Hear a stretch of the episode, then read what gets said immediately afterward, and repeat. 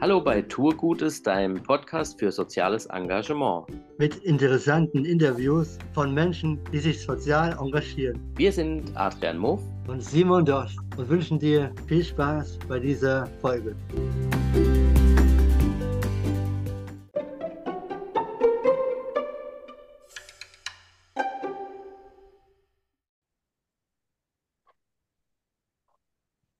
Hallo, wir haben heute zu Gast Dr. Sarah Straub. Herzlich willkommen. Hallo, ich freue mich sehr, hier zu sein. Und ähm, ja, Simon, du hast Sarah kontaktiert. Vielleicht kannst du mal kurz was dazu sagen, ähm, wie es dazu kam. Und ja, vielleicht kannst du, Sarah, dich dann auch ganz kurz vorstellen. Ja, sehr gerne. Also, ähm, ich habe im Internet immer mal geguckt, was es so Soziales gibt und bin dann über andere, äh, äh, sag ich mal, dazu gekommen und habe dann also gesehen, dass du äh, zum Beispiel über Demenz auch, äh, sag ich mal, dich da einsetzt. Und das fand ich ein sehr wichtiges Thema auch. Und es äh, hat mich sofort angesprochen. Und da habe ich gemeint, da muss ich dich mal ansprechen. Und äh, du hast ja auch ein, also ein Buch geschrieben und also herausgebracht. Und äh, ja, wie kam es eigentlich dazu? Die erste Frage. Ja, genau. Also ich ähm, bin eigentlich Musikerin, zumindest äh, war das immer mein Ziel, schon als Kind Musikerin zu werden, habe das dann auch ziemlich ambitioniert verfolgt und dann ist meine Großmutter an Demenz erkrankt, als ich Anfang 20 war und ich stand äh, ihr sehr, sehr nah. Ich habe diese Frau wirklich heiß und innig geliebt ähm, und ich wollte mich gerne dann in ihrer Erkrankung um sie, also selber um sie kümmern. Ich wollte sie gern selbst pflegen und äh, ich habe damals relativ schnell gemerkt, dass ich damit überfordert bin, weil ich über Demenz nichts wusste, über Pflege nichts wusste. Und das hat meinen Lebensweg wirklich nachhaltig beeinflusst. Ich habe zwar meine Musikkarriere weiter verfolgt, ich bin heute auch Musikerin, aber ich habe dann auch das Thema Demenz zu meinem Lebensthema gemacht und ähm, habe Psychologie studiert, habe promoviert über das Thema und leite jetzt seit zwölf Jahren eine Demenzsprechstunde an dem Universitätsklinikum und äh, habe eigentlich eine Forschungsstelle, aber mein Herz hängt an der Begleitung der Angehörigen. Ich mache ganz viel ähm, Beratung, Begleitung und das alles natürlich ähm, ehrenamtlich. Ähm, habe dann auch ein Buch eben geschrieben, das war mein Corona-Projekt, ähm, weil ich keine Konzerte mehr spielen konnte während der Lockdowns, hatte ich plötzlich ganz viel Zeit. Und dann habe ich alles aufgeschrieben, von dem ich dachte, dass man das als pflegende Angehörige wissen sollte, um gut mit dieser Erkrankung zu leben.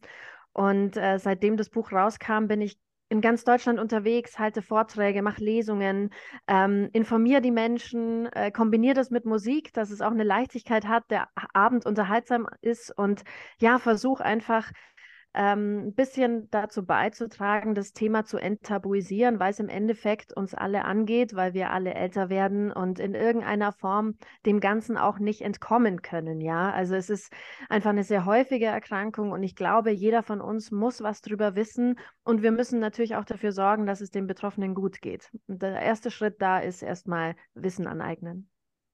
Wow, ja, das ist, gut sehr, sehr, sehr, sehr äh, beeindruckend, wirklich so diese, dieser Lebensweg und Lebenswandel dann auch, ja, also durch ähm, persönliche Erfahrungen und vielleicht auch das Gefühl, ich nenne es jetzt mal ein Stück weit Hilflosigkeit, die dann im ersten Moment da ist mit. Absolut. Ähm,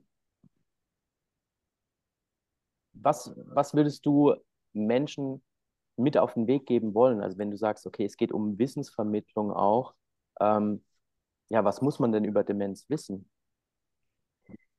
Ähm, wir müssen wissen, dass je älter wir werden, äh, desto höher ist die Wahrscheinlichkeit, an einer Demenz zu erkranken. Auch mhm. wenn man sehr gesund lebt, kann man das Risiko nie auf Null setzen. Mhm. Und wir werden natürlich immer älter. Ja, wir haben, mhm. äh, die Medizin hat so ähm, viele Möglichkeiten heutzutage.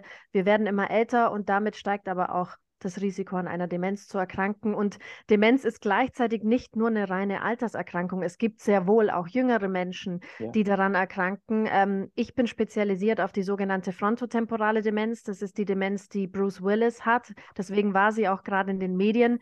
die betrifft die Leute viel früher als jetzt klassischerweise die Alzheimer-Demenz. Meine Patienten sind im Schnitt 50 Jahre alt, ja. Wow. Mhm. Und ähm, ja. Äh, genau, und ich meine, ähm, in der Allgemeinbevölkerung weiß man nichts drüber und das hat einfach wahnsinnig krasse Konsequenzen. Das heißt, mhm. die Leute gehen zu spät zum Arzt, ordnen Symptome nicht richtig ein. Ähm, aber auch wenn man später erkrankt, die Leute wissen gar nicht, wo sie sich Hilfe holen können, was die Erkrankung bedeutet, ähm, wie man damit umgehen kann und wie man sich auch Lebensqualität erhalten kann. Mhm. Ich, äh, ja. Ist es oft so, dass Menschen da auch vielleicht, um sich selbst zu stützen, auch gerne mal weggucken und sagen, nee, nee, das okay, er ist ein bisschen vergesslich geworden, aber ist ja alles, sonst ist ja alles okay. Ja, natürlich. So. Ich meine, das äh, ist ja auch keine schöne Beobachtung. Man hat mhm. Angst davor, ähm, äh, geistig abzubauen. Man hat Angst davor, sich selbst zu verlieren. Die Angehörigen wollen es nicht sehen. Und viele gehen dann eben relativ spät zum Arzt oder setzen mhm. sich nie richtig damit auseinander. Man schiebt es auf das Älterwerden. Aber dann wird der Alltag richtig, richtig beschwerlich, äh, wenn dann die Menschen, die Betroffenen immer mehr Betreuung und irgendwann auch Pflege brauchen dann kommt man gar nicht umhin, sich damit auseinanderzusetzen. Und das Leben kann ein gutes sein, auch mit einer Demenz, aber dafür muss man gut aufgeklärt sein. Und ja. äh, die, die ersten Anzeichen, also wann äh, so Anzeichen von Demenz oder so, also was äh, muss man beachten oder wann wird es gefährlich? Ja, also um euch gleich mal zu beruhigen, es ist natürlich völlig normal, dass man was vergisst. Okay. Äh, zu mir kommen immer ganz viele Leute äh, in die Ambulanz und haben Angst, dass sie eine Demenz haben, aber die haben einfach, was weiß ich, mal eine Woche schlecht geschlafen und äh, machen sich dann Sorgen, weil sie Wortfindungsstörungen haben. Naja, also wenn man Stress hat oder älter wird, dann ist es ganz normal, dass man äh, mal nicht alles weiß. Aber es ist dann Zeit, zum Arzt zu gehen, wenn sowas, so eine Vergesslichkeit beispielsweise über einen längeren Zeitraum besteht. Also formal sagen wir sechs Monate. Und es soll tendenziell, muss es schlechter werden, äh, auch in entspannten Ruhephasen ähm, auftreten und eigentlich routinierte Alltagstätigkeiten müssen beschwerlich werden. Also wenn man dann bei Dingen sich schwer tut, die man eigentlich jeden Tag macht, dann ist es wirklich besser, das einen Arzt abklären zu lassen. Im besten Fall kommt nichts raus. Es gibt durchaus auch Gründe für kognitive Beeinträchtigungen, die sind behandelbar. Mhm. Aber um es zu wissen, muss man zum Arzt gehen. Mhm. Und ähm, ähm, ja, Demenz ist, äh, und Alzheimer ist ja auch so eine Form, ne? Irgendwie so. Ja, genau. Also ich meine, äh, viele Leute glauben, dass Demenz und Alzheimer dasselbe ist, aber es ist so, dass Demenz ein Überbegriff ist für viele unterschiedliche Erkrankungen. Es gibt über 50 unterschiedliche Demenzen. Oh.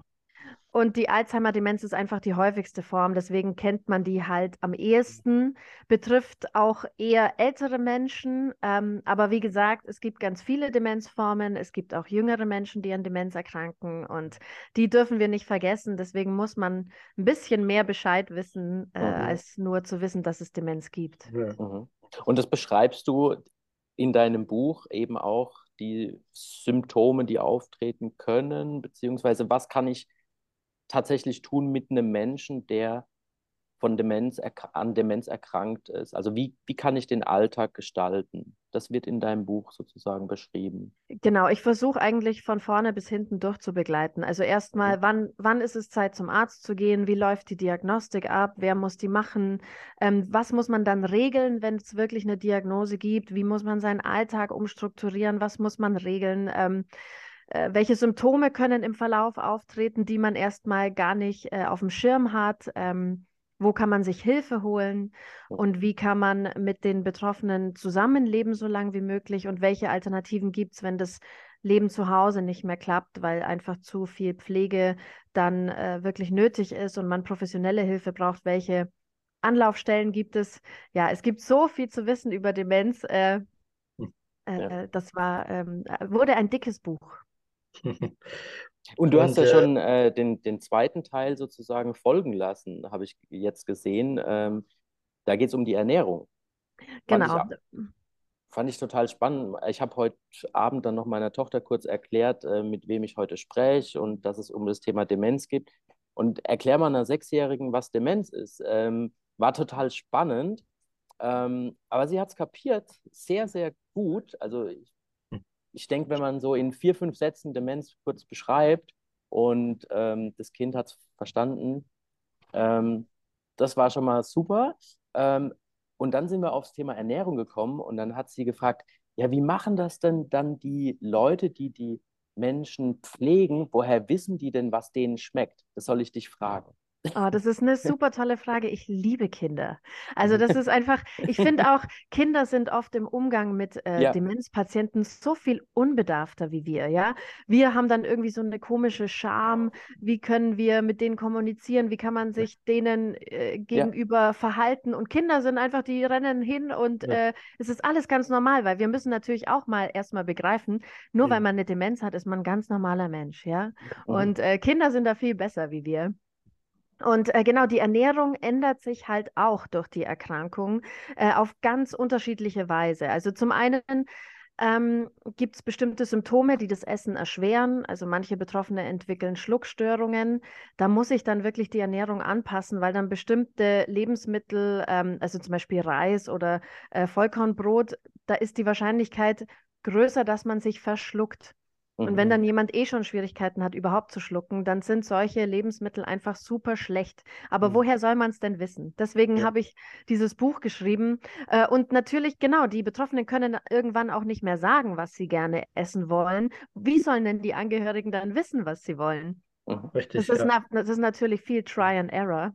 Äh, ja. Und auch so ein bisschen ähm, äh, naja, herausfinden, was hat dem Betroffenen früher gern geschmeckt, ähm, mit welchen, äh, wo ist er aufgewachsen, was gab es da viel, was war in der Familie vielleicht ein häufiges Gericht. Und das sind dann oft Dinge, die die äh, Betroffenen dann auch in ihrer Erkrankung, mit ihrer Erkrankung gerne essen und sich dann vielleicht auch wieder ein Stück weit an sich selbst erinnern, ja, sich mhm. so an ihre eigene Kindheit erinnern. Das macht Wohlbefinden und ist super, super wichtig im Alltag. Und ähm, viele Betroffene essen auch wahnsinnig gern Süßes. Also je älter man wird, ist es tatsächlich so, desto äh, eher will man Süßes essen, weil das der Geschmackssinn ist, der am besten erhalten bleibt. Auch bei äh, gesunden alten Menschen ist einfach der die Geschmacksrichtung süß immer noch sehr intensiv. Hm. Während andere Geschmacksrichtungen so ein bisschen abflachen. Und äh, da muss man natürlich auch gucken, wie kann man denn äh, dafür sorgen, dass der Betroffene äh, immer genügend mehr, äh, Nährstoffe bekommt, äh, obwohl er den ganzen Tag nur Kuchen essen will. Hm. Ja, äh, auch da muss man sich dann was einfallen lassen in der Küche. Und ähm, hm. das Buch soll einfach den Angehörigen helfen, den ähm, Alltag, den Familienalltag so stressfrei wie möglich zu gestalten und auch das gemeinsame Essen wieder mehr zu zelebrieren. Also für mich ist einfach das Essen auch absoluter Genussmoment im Alltag. Und ich meine, wenn wir was mit Freunden machen, was tun wir? Wir gehen zusammen essen, ja? ja das Weil das ist entspannt und macht Spaß und so. Und das wünsche ich mir für die Betroffenen auch, dass man sich mit denen an den Tisch hockt, gemeinsam was äh, Leckeres isst und äh, das gleichzeitig nicht stundenlanges in der Küche stehen bedeutet. Hm.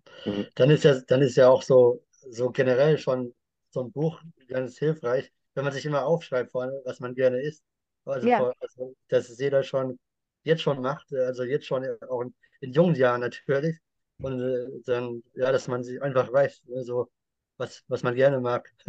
ja. ja, ja, total. Man nennt das äh, äh, Biografiearbeit. Mhm. Ja, das ist in der Pflege ganz wichtig, dass man weiß, was die Betroffenen ausgemacht hat in ihrem Leben. Wenn sie selber nicht mehr kommunizieren können, wenn sie die geistigen Fähigkeiten verlieren, über sich selbst zu erzählen, dann muss man irgendwie wissen, was war diesem Menschen wichtig, ja? Und dann kann man ihm auch wirklich Lebensqualität erhalten. Ich finde das immer super spannend, auch in Pflegeheimen, wenn ich da mal bin. Ähm, und man spielt den Betroffenen Musik vor. Ähm, das ist ja oft magisch, weil Musik einfach die Leute immer erreicht, egal wie kognitiv eingeschränkt sie sind. Aber es ist nicht so, dass die Leute in Pflegeheimen immer nur so Schlager hören wollen, der 20er, 30er Jahre, wie man es oft so denkt. Ich meine, was denken wir denn, wie alt die sind? Die mhm. haben auch Elvis Presley, die Beatles oder die Rolling Stones ja. gehört. Ja, aber das muss man halt wissen, ja. Oder die Konstantin, Konstantin Becker. Oder Konstantin Becker. genau. Gutes Stichwort. Gutes Stichwort. Ja. Genau. Und ähm, wie, wie hast du eigentlich diese, diese Brücke? Also Musik bringst du auch in deine Arbeit mit rein? Also tatsächlich auch im Klinikalltag oder, oder trennst du das? Ähm, also ich bringe die Musik jetzt im Klinikalltag nur dann ein, wenn ich einen Patienten vor mir habe, der vielleicht selber Musiker war. Mhm. Ähm, oder ist, ich habe äh, zum Beispiel einen Patienten, der ist Geiger gewesen und äh, der spielt mir immer was vor, wenn er da ist. Ähm, aber ansonsten, ich bin jetzt keine Musiktherapeutin, ja, ich bin äh, Psychologin und mache andere Dinge mit den Betroffenen, aber andersrum baue ich es ein. Also ich habe auch schon ähm, äh, in, also ein Lied geschrieben, zum Beispiel für pflegende Angehörige, das heißt Schwalben. Ähm, und wenn ich das spiele auf meinen Konzerten, dann erzähle ich den dem Publikum auch immer was über das Thema Demenz. Und das ist immer ein ganz interessanter Punkt an den Veranstaltungen, weil ich zwinge ja quasi mein Publikum dann äh, dazu, ähm, sich das Thema anzuhören. Und äh, auch wenn sie eigentlich weg, nur da sind, um Musik zu hören, naja, dann müssen sie sich auch noch einen kleinen Vortrag über Demenz geben. Und äh, es ist nicht so, dass die dann irgendwie das unangenehm finden, sondern die Leute sind Gott froh, dass man offen drüber spricht, mhm. weil es ein Tabu ist, das eigentlich keines sein sollte. Und ich trete ja auch äh, öfters mit Konstantin Wecker eben auf, ähm, der auch äh, auf seinen Konzerten über das Thema inzwischen spricht ähm, obwohl er keine persönlichen Berührungspunkte hat, schönerweise in, seiner, in seinem Umfeld ist keiner erkrankt. Er selber ist auch mit 75 äh, topfit. Aber da ich ihm auch immer viel erzähle, hat auch er inzwischen darüber geschrieben und äh, das finde ich toll, weil äh, er erreicht einfach wahnsinnig viele Menschen und nur so können wir irgendwann gesamtgesellschaftlich auch ein Umdenken erreichen, wenn wir alle ja. uns damit auseinandersetzen. Ja, also wie bist du eigentlich äh, zu Konstantin Wecker gekommen? Äh, ähm, also ich habe äh, mal auf einem Festival gespielt, wo er auch gespielt hat. Und da hat er mich so umgehauen, mhm. ähm, dass ich ihn danach äh, kontaktiert habe. Ähm, ich, ich, ich wollte früher immer so Popsängerin werden. Also mhm. wisst ihr, so mit großer Bühnenshow und ja äh, Tam Tam und dann habe ich ihn live gesehen und er hat ja, er hat gar keine Bühnenshow, aber das war einfach so grandios. Mhm. Und äh, die Leute waren so geflasht, dass ich mir dachte, scheiße, ich will auch sowas machen. Mhm. Genau, und dann habe ich angefangen, seine Lieder nachzusingen, um zu gucken, wie sich das anfühlt. Habe mhm. ihm das gezeigt und er hat dann irgendwas in mir gesehen und fördert mhm. mich jetzt schon seit vielen Jahren. Und ja. wir treten zusammen auf, machen gemeinsam Projekte und das ist wahnsinnig äh, schön und bereichernd. Und ich bin Gott froh, dass ich von dieser Pop-Schiene weg bin, ja, sondern mhm. jetzt in die Liedermacherei quasi gewechselt bin.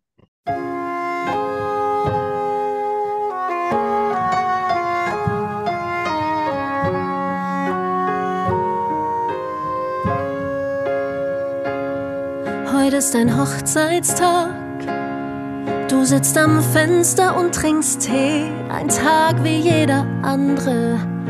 Doch gerade tut's besonders weh, er weiß nicht, warum du weinst. Schaut dich nur seltsam fragend an, du lächelst scheu, siehst es ihm nach, er ist schließlich dein Mann. Wann war der Punkt, als du erkanntest, dass er nicht mehr derselbe war? Ihr habt euch lang noch selbst belogen. Da war's den Ärzten schon lang klar, dass das, was anfangs harmlos wirkte, schon einen Teil des Abschieds hieß. Du, wenn du ehrlich zu dir selbst bist, kaum mehr Vertrautes in ihm siehst.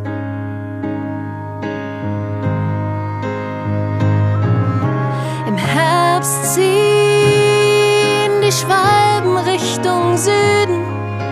Der Wind weht von den Bäumen buntes Laub. Schon wieder ist ein Jahr beinahe vorüber. All deine Träume zerfallen zu Staub. Heute ist ein Hochzeitstag Du siehst die Bilder an der Wand, verblasst von der Zeit, so wie euer Leben und das, was euch verband. Du lebst mit einem Fremden, dessen Seele tief verborgen in ihm selbst. Und die Hoffnung, sie stirbt heute und auch morgen. Du führst ihn voller Liebe an der Hand durch jeden Tag selbst wenn er dich kaum mehr erkennt. Dein Herzschlag ist sein Herzschlag. Eure Freunde sind schon lange überfordert auf und davon, nur du hältst noch die Stellung, zu gehen ist keine Option.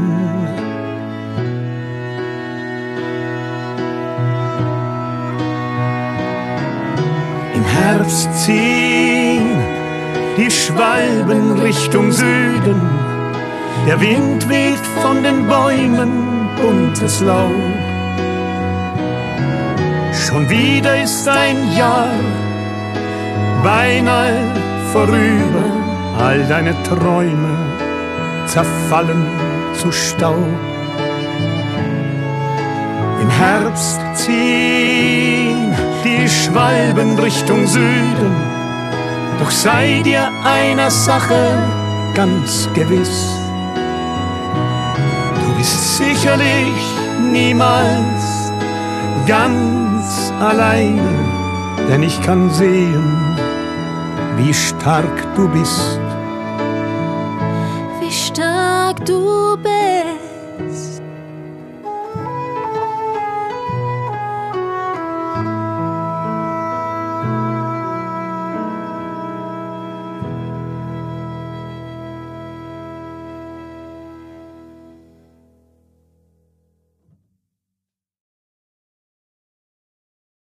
Fühlt, fühlt sich das ein Stück mehr echt an als, als Popmusik?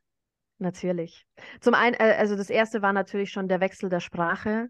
Hm. Ich schreibe jetzt in meiner Muttersprache Deutsch. Das ist was ganz was anderes, auch wenn viele sagen, sie können sich auf Englisch besser ausdrücken. Ich glaube, es klingt einfach alles schöner auf Englisch. Ähm, das, es ist eine schöne Sprache, um zu singen. Und aber wenn man in seiner Muttersprache schreibt, es hat eine andere In- Intensität. Und Mhm. natürlich ist, ähm, ist dann diese fehlende Sprachbarriere bedeutet auch eine kleinere Distanz zu sich selbst äh, in den eigenen Texten. Mhm. Und äh, es ist viel authentischer, ja, in jeglicher Hinsicht, ja. Cool. ähm, wenn dich jetzt Leute fragen, was du beruflich machst, was antwortest du denen? Kommt drauf an, wer vor mir steht. Ah. Äh, also im, äh, ich sage natürlich, ich bin äh, Psychologin, äh, Demenzexpertin und Musikerin und ab und zu sage ich noch, ich sei Autorin, aber äh, ja, man überfordert die Menschen dann auch mit diesen ganzen ähm, Begrifflichkeiten. Ja. Ähm, ich, also ich sehe mich vor allem als ähm, Psychologin und Musikerin. Mhm. Hm, Mhm. Ist, ist, ist ja eigentlich ein, ein großes, ja, wie, wie soll ich das beschreiben? Die, diese Möglichkeit, das heute zu, zu tun, tun zu können. Ich weiß nicht, ob das vor, vor 50, vor 100 Jahren möglich gewesen wäre, eben so verschiedene ähm, Berufe auszuüben. Das ist ja auch eigentlich was total Faszinierendes, oder? Ich meine, das erfordert von dir natürlich enormes Organisationstalent wahrscheinlich. Ähm, Gen genau, also ich finde es auch, das ist ja eine ganz, ganz große Freiheit, die ich da habe. Mhm. Und äh, die, die habe ich, weil ich in, meine, in meinem Klinikberuf wirklich sehr flexibel arbeiten kann. Mhm. Ähm, aber äh, diese Stelle ist so flexibel, weil ich sie über Jahre so habe entstehen lassen, weil auch äh, meine Kollegen dort wissen, äh, dass ich auch Musikerin bin und äh, ich wurde immer unterstützt in dieser Doppelfunktion. Das Mhm. ist schon ein großes Glück. Äh, ich glaube, das hat nicht jeder so einfach wie ich. Ich kann in der Klinik quasi kommen und gehen, wie ich will. Ähm, immer ausgerichtet auch auf meine Tourdaten und so. Das ist schon toll. Und ich kann halt, da ich viel ähm, auch Angehörigenberatung mache oder Leuten in Krisensituationen helfe, das kann ich auch von unterwegs. Also ich habe quasi mein Handy ähm, 24/7 an und mich können meine Patienten und Angehörigen Tag und Nacht anrufen, egal wo ich bin. Und ich werde auch immer hingehen, ähm, weil ich gern einfach äh, unterstützen und helfen möchte. Und genau, und den Rest der Zeit bin ich dann auf Tour, gehe abends auf die Bühne und untertags versuche ich halt von im Auto oder im Zug oder wo auch immer dann ähm, den Leuten ein bisschen zur Seite zu stehen. Also das heißt, das heißt ja auch im Prinzip, ähm, weil du sagst, du hast dir das so erarbeitet oder so die, die Strukturen eben so äh, geschaffen, du würdest das nicht, das eine nicht ohne das andere machen wollen. Also es gehört für dich, für Sarah gehört einfach beides zusammen. Voll. Also es gab natürlich Zeiten, ähm, da wurde ich immer wieder auch fast gebeten, mich zu entscheiden. Mhm. Ähm, aber ich habe für mich jetzt in den Jahren gemerkt, beides ist irgendwie mein, meine Berufung, wenn man es so platt ausdrücken möchte. Ähm, beides, an, an beiden hängt mein Herz. Mhm. Und mhm. ich, äh, ich kann es nicht lassen. Und ich werde das immer beides durchziehen. Das äh, geht natürlich auf Kosten meines Privatlebens. Also, mhm. wenn ich ehrlich bin, habe ich kaum eins. Ähm, und ich muss super, super diszipliniert sein, äh, damit ich alles unter einen Hut kriege aber ich liebe, was ich tue und ich glaube, ich bin echt auf dieser Welt, um Leuten zu helfen. Und das wow, klingt das jetzt aber das klingt jetzt total bescheuert. In, de in dem Moment, wo ich es ausgesprochen habe, habe ich mir gedacht, mein Gott. Aber es ist ein bisschen so. Und es geht auch gar nicht anders, weil wenn man sich mal mit dem Demenzbereich beschäftigt, dann merkt man, wie alleingelassen die Menschen oft sind, obwohl wir ein gutes ähm, Versorgungssystem in Deutschland haben, ein gutes Gesundheitssystem, aber viele fallen total durchs Raster. Und wenn es da nicht so engagierte Leute wie mich gibt, dann sind die wirklich komplett hilflos. Mhm. Mhm. Ja. Und es gibt viele engagierte Menschen in Deutschland. Also ich bin nicht die Einzige, die äh, sich so engagiert, sondern ganz viele Menschen machen das ehrenamtlich. Es geht ohne uns gar nicht. Mhm. Ja, das stimmt. Ähm, und was, äh, was machst du mal, äh, um Kraft zu schöpfen? Ich meine, noch andere Hobbys vielleicht irgendwie so oder um einfach ähm, mal abzuschalten oder. Also ich habe vier Geschwister Okay. Mit denen verbringe ich gerne Zeit, ähm, bei denen schöpfe ich Kraft. Mein jüngster Bruder ist erst elf, also wir haben, äh, der ist äh, sehr, sehr, sehr viel jünger als ich. Äh, genau, das ist total cool mit den Kleinen und ähm, ansonsten, äh, ich schaue wahnsinnig gerne Filme. Ich glaube, ich könnte mein ganzes Leben damit verbringen, äh, Filme zu gucken, aber das geht natürlich nicht. genau. Also ich, ich, ich schaffe mir schon meine Freiräume und ich, ich kann das auch, ähm, ich kann gut abschalten und äh, auch mal Ruhe geben. Äh, das lernt man zwangsläufig, sonst hält man den Alltag ja gar nicht durch. Ja. Nee, aber wie gesagt, ähm, ich finde es halt echt faszinierend so.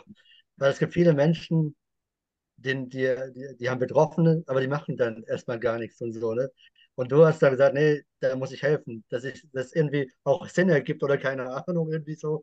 Da muss ich dann was tun und den anderen Menschen weiterhelfen und so. Und ja, ich... aber das lag natürlich auch an dem Punkt, an dem ich stand in meinem Leben. Als meine Oma erkrankt war, habe ich grad, war ich gerade mit der Schule fertig und da hatte ich eben dann auch die Möglichkeit zu sagen, okay, jetzt wo ich eh gucken muss, was ich beruflich mal mache, dann gehe ich jetzt mal in diesen Demenzbereich. Ähm, das, das, äh, viele haben die Möglichkeit ja gar nicht, sich zu engagieren, weil sie schon ein Leben haben, das erfüllt ist mit Familie und Beruf und so weiter. Das hatte ich damals nicht. Deswegen konnte ich diese Weichen so stellen. Und ich hatte auch die Kraft. Und ich wollte natürlich auch irgendwie das nicht so stehen lassen, dass es meiner Oma so schlecht ging, dass sie so schlecht versorgt war, dass ich ihr nicht helfen konnte. Ich dachte mir, oh Gott, wenn es anderen genauso geht wie mir, dann dann muss irgendwer was machen. Und hm. ja, und ich glaube, und ich, ich merke jetzt auch, vielen geht es wie mir damals als pflegende Angehörige. Und deswegen äh, erfahre ich jeden Tag, dass es die richtige Entscheidung war, dieser Weg. Hm. Ich habe in verschiedenen äh, Berichten über dich und über die Demenz äh, mehrfach Pflegerinnen gesehen mit Tattoos. Und ich glaube, du hast auch ein Tattoo. Ja. Und ähm, irgendwie schoss es mir, wie so die Frage kam mir sofort, kann ein Tattoo bezüglich der Demenz irgendwas bewirken? ich weiß es nicht, keine Ahnung. Äh, kann, meinst du, äh, ja? So, so dieses Erinnern oder dieses Hingucken und ein Gefühl wieder hochholen, ähm, sich, ne, es, in, dein Buch heißt ja, ähm, als meine ähm, Großmutter, Oma, Großmutter ihr Ich verliebt. Ja, und das, das ist ja auch ein Stück Ich, ein Tattoo. Also, ja. und es verbindet einen vielleicht mit einer Zeit, mit einem Gefühl, mit einem Abschnitt in seinem Leben. Ich weiß es nicht. Es, mir kam das plötzlich so. Ja, ja, das ist, äh, das ist ein total interessanter Gedanke. Ähm, ich weiß es ehrlich gesagt nicht. Weil, ich meine, die ähm, jetzigen ähm, Älteren, die haben ja vielleicht noch keine Tattoos, aber die nächste eben. Generation. Genau, genau. Also äh, jetzt die, meine Patienten haben zum großen Teil keine Tattoos, aber wenn wir mal älter werden, haben ja. die meisten Tattoos. Ja. Ganz sicher. Ich bin mir sicher, dass das, das ist äh, super. Da muss ich jetzt gleich nochmal zum Tätowierer rennen, um mir ein paar biografische äh, Sachen tätowieren zu lassen für später. ja. ja, also in, inwiefern können wir unsere Biografiearbeit tatsächlich ähm, beeinflussen? Also können wir, ähm, ich weiß nicht, einen Baum pflanzen? Ähm, äh, also was, was kann unsere Biografiearbeit sozusagen, wie können wir die vorbereiten? Also ja. ob, ob wir jetzt Demenz bekommen oder nicht, das sei ja mal dahingestellt. Ich glaube, Biografiearbeit ist an sich nicht verkehrt. Nein, genau. Also wir müssen für uns selber entdecken, was ist uns in unserem Leben wichtig, ähm, was sind unsere Neigungen, unsere Interessen, die natürlich auch verfolgen, weil das diese emotional behafteten äh, Dinge, die wir, mit denen wir uns beschäftigen, das sind auch die Dinge, an die wir uns am längsten erinnern können, auch wenn wir dann eine Demenz entwickeln, ja. Ähm, also auch, zum Beispiel auch der, Negatives. Natürlich auch Negatives, da muss man schon auch aufpassen. Genau, man kann natürlich dann auch, wenn man einen Demenzpatienten hat und mit ihm Biografiearbeit macht, kann man über so Trigger auch Negatives hervorholen, Traumata reaktivieren. Also das ist jetzt nicht per se immer nur ähm, positiv. Aber wenn man weiß, was positiv besetzt war, dann ähm, ist es wichtig, das eigentlich sein Leben lang zu stärken. Äh, ich habe vorhin erzählt, dieser Geiger, der bei mir immer vorspielt in der Klinik, der ähm, hat so eine tiefe Verbundenheit und Leidenschaft äh, für die Musik. Der kann mir nicht mehr sagen, wie seine Kinder heißen. Der kann mir nicht mehr sagen, wie alt er ist. Äh, aber er spielt immer noch wunderschön Geige. Und mhm. immer wenn er Geige spielt, dann erinnert er an, sich an sich selbst und ist ein komplett anderer Mensch. Und ich sehe wieder den Mann vor mir, der, der war früher. Mhm. Und das, der Musik, ja. Ja, unbedingt, ja. Und äh, es ist auch wichtig, dass einfach die Menschen, die einem nahestehen, über einen Bescheid wissen, weil später sind die diejenigen, die dann äh, den Pflegekräften sagen, was dich ausgemacht hat, ja, und mhm. was, ähm, was dir hilft, um dich an dich selbst zu erinnern. Und deswegen, ja, Biografiearbeit ist eigentlich etwas, was man sein Leben lang betreiben muss. Mhm. In der Resilienzforschung ähm, nennt man das ja, glaube ich, so die Anker. Also das heißt, diese Dinge, die mich immer wieder ja, erden, die mich immer wieder dahin bringen, dass ich weiß, okay, puh, egal wie schlimm der Sturm ist, das, das rettet mich. Ja? Hier, hier weiß ich, da bin ich zu Hause sozusagen. Ja. Genau, genau. Spannend. Also ein kontinuierliches kontinuierliches an sich arbeiten, an seinem Umfeld arbeiten, schauen, dass man auch die richtigen fünf um sich rum hat, die dann später für einen sorgen. Naja, äh, ganz ehrlich, äh, das auf, das, so kann man es äh, zusammenfassen. Also ich merke in meiner Arbeit, diejenigen tun sich am schwersten, die alleine sind im Alter. Mhm. Und es sind immer mehr, die alleine sind im Alter. Mhm. Viele Menschen leben nicht in einer Partnerschaft, ja. Viele Menschen haben keine Kinder was passiert mit denen, wenn die krank werden? Wer kümmert sich um die? Das ist wirklich schwierig, weil dann, äh, also zum Beispiel jemand, der alleine lebt im Alter, eine Demenz hat, der bekommt einen gesetzlichen Betreuer und da ist ja nicht per se dann gesagt, dass der immer danach schaut, dass es diesem Menschen dann bestmöglich geht, mhm. sondern da kommen auch andere Faktoren dann äh, mit ins Spiel und man braucht eigentlich wirklich liebevolle, nahestehende Menschen um sich herum, die mhm. bereit sind, auch Verantwortung zu übernehmen, wenn man älter wird und die sich kümmern, ja. Äh, und das müssen ja nicht die eigenen Kinder sein, das muss mhm. auch nicht der Partner sein, das können auch Freunde sein, aber man muss es auch mal ansprechen, so. Mhm. Ja. Wie wollen wir eigentlich leben, wenn wir alt sind? Ich kenne so viele Freundeskreise, die dann sagen, ja, wir machen mal eine Alters-WG und so. Ja, das ist eigentlich geil. Ja. Das ist das äh, eigentlich eine großartige Idee für die Zukunft. Mhm. Und so eine Patenschaft kann man dann auch vielleicht, ne? So irgendwie. Oh, sehr gute Idee. Genau.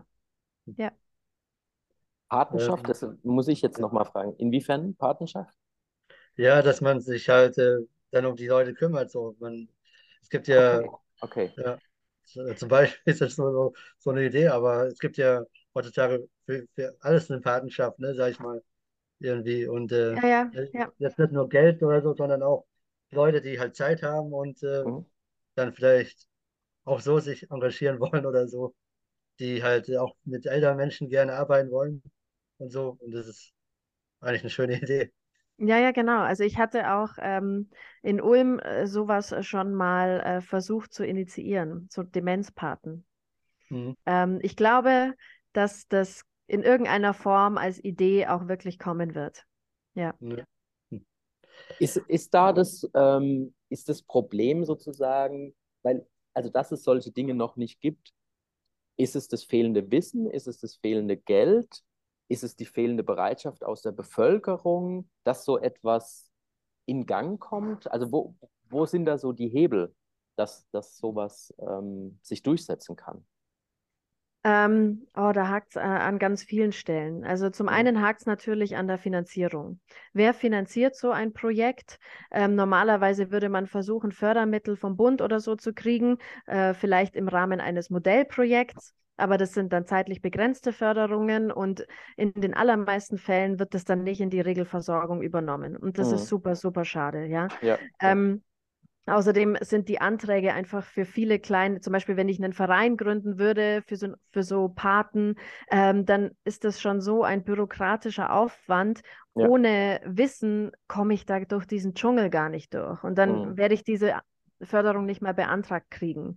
Und dann äh, geht es natürlich auch darum, wer macht da überhaupt mit? Also finde ich genügend Leute, die ehrenamtlich Bock haben, da zu helfen. Und gerade äh, jüngere Menschen, ich will das jetzt nicht äh, pauschalisieren, aber äh, da ich bin die Generation, als es noch den Zivildienst gab, hm. Ihr wahrscheinlich auch, ja, genau. Ja. Ähm, äh, ich finde zum Beispiel sowas super, super schade, dass es das nicht mehr gibt, weil da viele junge Menschen an ähm, ja, soziale Projekte oder Berufe herangeführt ja. wurden, mit denen sie normalerweise jetzt nicht mehr in Berührung kommen. Also wenn jemand mal ein Jahr, was weiß ich, im Altenheim arbeitet, merkt er vielleicht, dass ihm das total bereichert und äh, die voll die schöne Arbeit ist und geht dann eher in so einen Beruf. Und jetzt, mhm. ja, na, wer kriegt denn mit, dass er diese Neigung hat, mit älteren okay. Menschen zu arbeiten? Eigentlich ja, kaum jemand. Ja, und deswegen gibt es dann auch keine Leute, die sich da ehrenamtlich engagieren, außer sie sind halt selber Angehörige, weil die Oma oder Opa mhm. betroffen war. Das sind dann die, die eher kommen.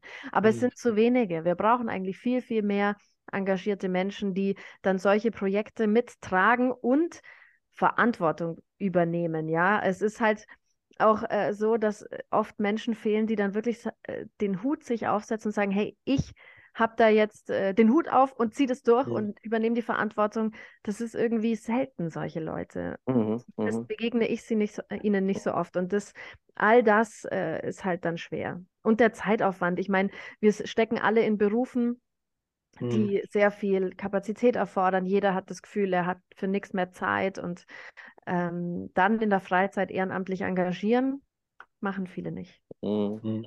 Also ja. müssten, ja, da müssten wir wahrscheinlich viele, viele Stellschrauben drehen, ja. äh, damit, wie du sagst, also wenn man beruflich schon so eingespannt ist, Familien werden auch nicht wirklich so gefördert. Es, es wird ja alles runtergeschraubt, ja, in ja, den letzten genau. Jahren.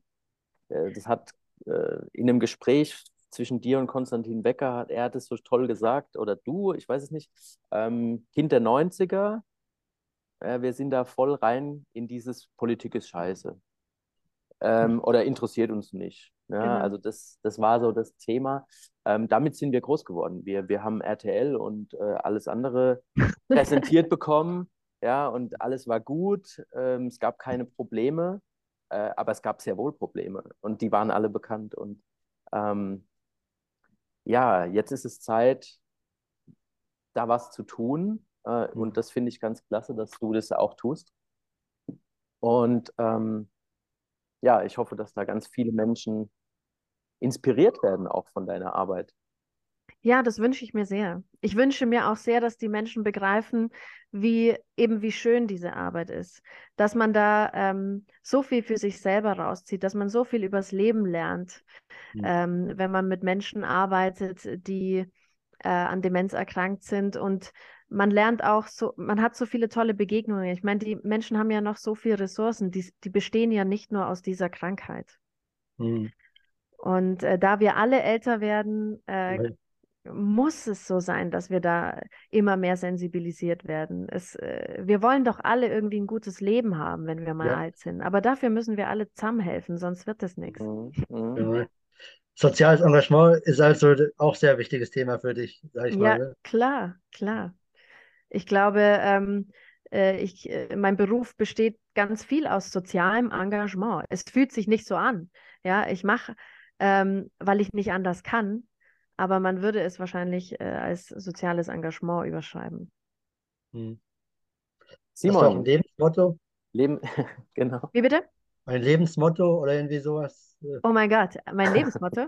Ja. Äh, äh, also äh, am ehesten wahrscheinlich, ähm, wer nicht in diese Welt passt, ist immer nahe daran, sich selbst zu finden. Das ist ein Spruch von Hermann Hesse. Ah ja. Genau. Das ist gut. Ähm, Der ist gut.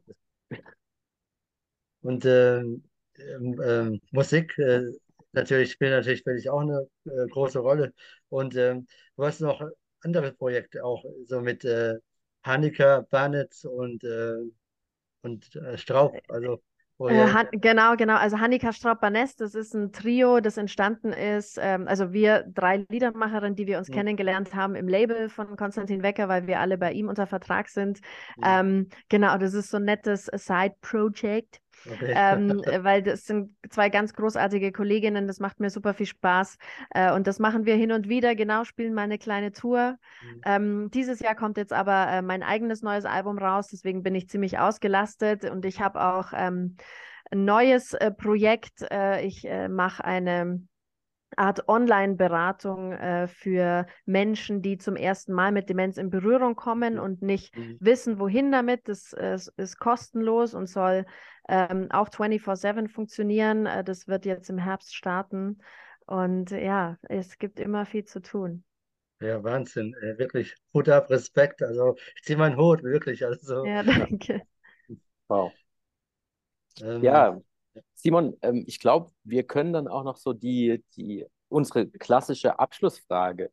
Weißt du die noch? Ja, ja, ich weiß noch. Und zwar, äh, wenn du drei Wünsche frei hättest, egal welche, was würdest du dir wünschen? Oh Gott, ich war nicht vorbereitet auf diese. Frage. Wenn ich drei Wünsche frei hätte. Ja, egal was. Also, Okay, ich würde mir wünschen, dass jeder Mensch eine liebevolle Person an seiner Seite hat. Äh, also jeder, dass niemand alleine ist und vor allem niemand alleine sterben muss, sondern dass, weil das äh, Thema Sterben ist natürlich in meinem Beruf auch ein wichtiges. Und ähm, ich finde, das kann ähm, sehr traurig sein, wenn man alleine gehen muss. hm, Dann würde ich mir wünschen, dass sich alle Menschen in Deutschland berufen fühlen, sich sozial zu engagieren. Ja, dass jeder ähm, spürt, wie bereichernd es ist, wenn man für andere da ist, ohne dass es um Geld geht, ohne dass man bezahlt wird und ohne dass man einen Vorteil daraus zieht. Einfach, dass man, wie würde Konstantin singen, äh, zu geben, ohne zu nehmen. Mhm. Und dann würde ich mir noch wünschen, dass ich mein Leben lang umsonst Schokolade bekomme. Das ist gut. Das ist gut. Das ist gut, ja. Bin ich dabei. Cool. Gute Schokolade. Ja. Ja, genau. Falls es jemand hört von einer guten Schokoladenfirma. Mhm. Ja. Oder, oder die, die, zu äh, die, äh, zu gute Schokolade, die gibt es ja zum Beispiel auch. äh, Genau, genau. Ja. Sehr schön, sehr schön. Gute Wünsche, auf jeden Fall. Auf jeden Fall. Da haben viele Menschen was davon. Ja. mir. Sehr schön. Ja, Sarah, vielen, vielen Dank. Das war ähm, Inspiration pur, ähm, Motivation pur und auch ganz viel fürs Herz. Also mir persönlich geht es so, ich habe ja, also total viel ähm, gelernt zum einen. Ähm, nicht nur über Demenz, sondern auch darüber, wie man sein Leben ja selber gestalten darf. Ja, also man, man darf gestalten sein Leben und ähm, das auch mitgestalten, ähm, damit es anderen Menschen auch besser geht. Also wenn ich was äh, tun kann, Mhm. zum einen für mich, zum anderen auch für andere Menschen, dann bereichert das nicht nur mein Leben, sondern das große Ganze. Und Ja. Das finde ich ganz, ganz wertvoll. Und dass du das in die Welt trägst, das, ähm, ja, vielen, vielen Dank. Wir brauchen mehr solche Menschen auf jeden Fall. Mehr solche Ja, ich- Menschen. Ich danke euch. Ich, ich freue mich einfach auch sehr, dass euch das interessiert. Ja, also dass ihr ähm, diesen Gedanken eine Plattform gebt. Das finde ich schön. Ja, Danke. geht- weil es betrifft ja, kann ja jeden äh, von uns treffen. Irgendwann Ja. mal, früher Ja, oder später. Ja. Ja. Wow. Okay. Dann sage ich Namaste, vielen Dank. ich sag danke. Hat mich sehr, sehr gefreut. Also nochmal einen schönen Abend. Ja, ciao.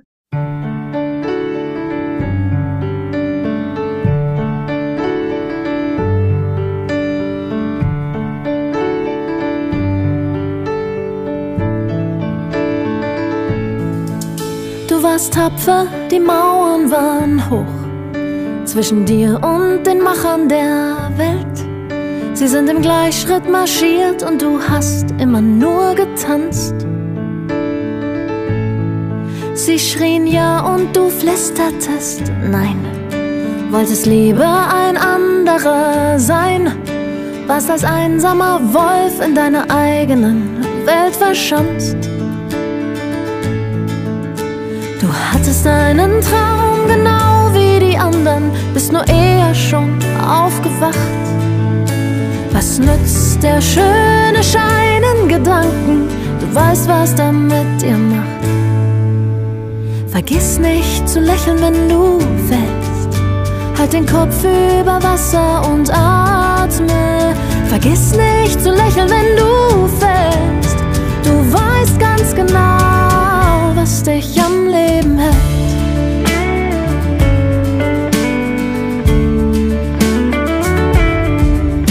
Auf dem Bildschirm wirkt alles doch schöner. Du Relikt aus vergangener Zeit. Du Träumer, Nostalgiker, einsamer Fremder, du hast kein Filter für dich akzeptiert. Allein gegen den Rest dieser Welt. Und ehe du dich bremsen konntest, ging die Türen zu. Du hattest einen Traum, genau wie die anderen, bist nur eher schon aufgewacht. Was nützt der schöne Schein in Gedanken? Du weißt, was der mit dir macht. Vergiss nicht zu lächeln, wenn du fällst. Halt den Kopf über Wasser und atme. Vergiss nicht zu lächeln, wenn du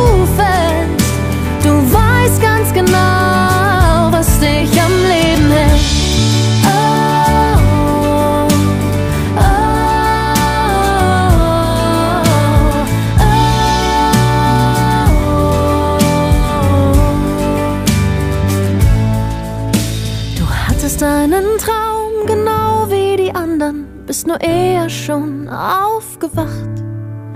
Was nützt der schöne Schein in Gedanken? Du weißt, was der mit dir macht. Vergiss nicht zu lächeln, wenn du fällst. Halt den Kopf über Wasser und atme. Vergiss nicht zu lächeln, wenn du fällst.